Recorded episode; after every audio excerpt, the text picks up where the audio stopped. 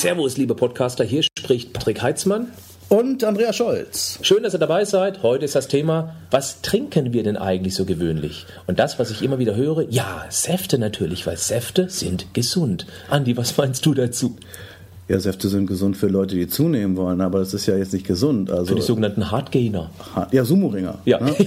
ähm, ja, Säfte, Säfte haben ja teilweise mehr Zucker als Cola. Ja, also Und das kann man sogar ganz einfach feststellen, wenn man nämlich die Nährwertangabe von einer Cola anguckt und eine Nährwertangabe von einem Saft, wird man unter dem Punkt Kohlenhydrate entdecken, ein Orangensaft und vor allem ein Apfelsaft hat ja tatsächlich gleich viel beziehungsweise ein bisschen mehr Zucker als eine Cola.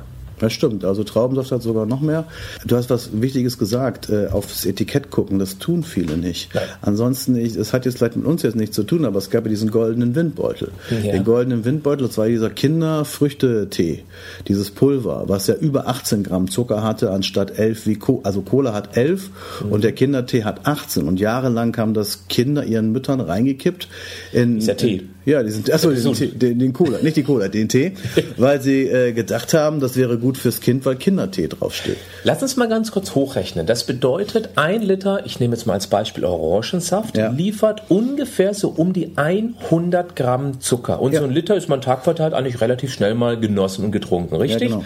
Ein Argument, was häufig kommt, ist, ja, da sind aber viele Vitamine drin. Also ich bin der Meinung, da hat uns früher der Onkel Dittmeier ganz schön angeschwindelt. Ja, das stimmt. Also viele Vitamine sind da jetzt nicht mehr drin, sind manchmal zugesetzt als Ascorbinsäure, als Konservierungsmittel, damit er nicht trübe wird.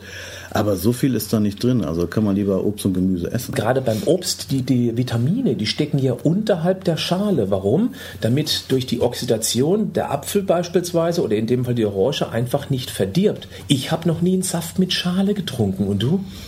Nee, das habe ich auch noch nie gemacht. Ich habe ich hab schon mal Saft getrunken, aber äh, auch nie drüber Du hast schon mal, bist du mutig? Du hast schon mal Saft getrunken? Ja, ich habe das gesehen in Super Size Me. Und, Aber äh, nur mit Orangen von freilaufenden Orangenbäumen, oder? Ja, das waren Freilaufen, ja, das stimmt. Die, die, wuchs, die, die kamen so aus der Erde raus. Dann ähm, bei den Säften kommt auch häufig dann das Argument, ja Moment, der Zucker da drin, das ist doch Fruchtzucker, also die Fructose, der ist doch gesund.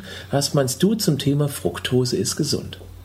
Also gar nichts, äh, ist überhaupt nicht gesund. Wir wissen ja, dieses, äh, dass dieser High-Corn Fructose Syrup, der in Amerika sehr viel verwendet wird, ein ganz großes Problem ist für Diabetes und auch für Leberverfettung, weil es ja so ist, dass Fructose ja nur in der Leber gespeichert wird und nicht in der Muskulatur. Und die Leber ist relativ schnell voll Ja. mit Fruchtzucker und das heißt, das andere wird dann schnell als Fett gespeichert, weil der Muskel damit nicht anfangen kann.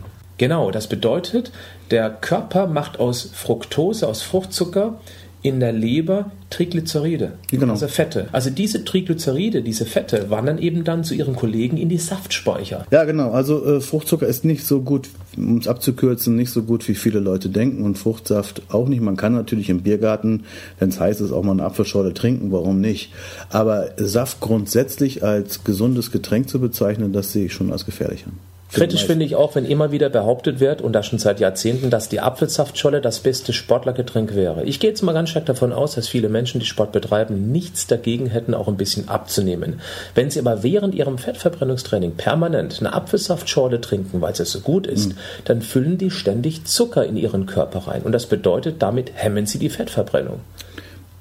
Das stimmt, aber du musst mal gucken, was sind das für Apfelschorlen? Also wenn es richtig eine gute Apfelschorle wäre, ja, mit einem Viertel Apfelsaft und gutem Wasser, ich rede davon mit einem guten Natriumanteil und guten Hydrogencarbonatanteil, dann ist es sie sicherlich nicht schlecht. Bloß was wir kaufen und was es überall gibt, sind meistens diese 60-prozentigen Apfelschorlen, ja, die auch schon über 8 Gramm Zucker haben. Die schmecken natürlich super und die kann ja, man so und die kann man Zucker drin. ja, genau. Und die kann man auch so wegkippen.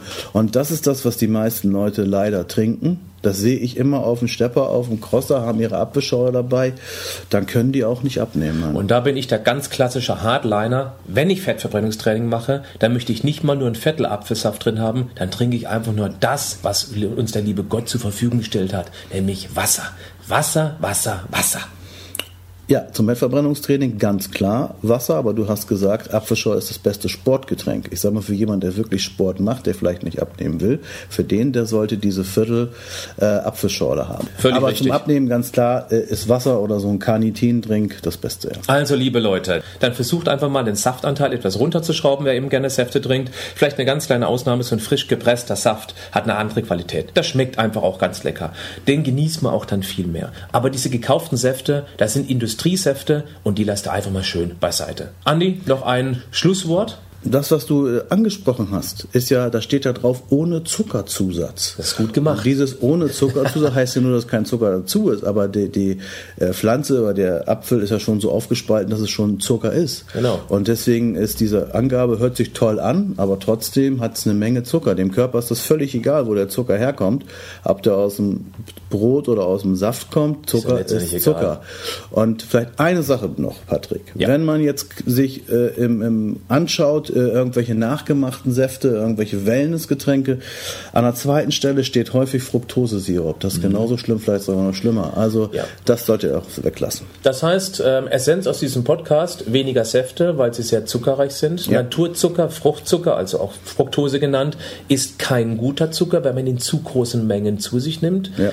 Und die Zutatenliste beziehungsweise unbedingt mal mutig genug sein und die Nährwertangabe lesen. Einfach mal vergleichen, ganz genau. Richtig. In diesem Sinne, bis zum nächsten Mal. Bis dann. Bis dann. Tschüss. tschüss.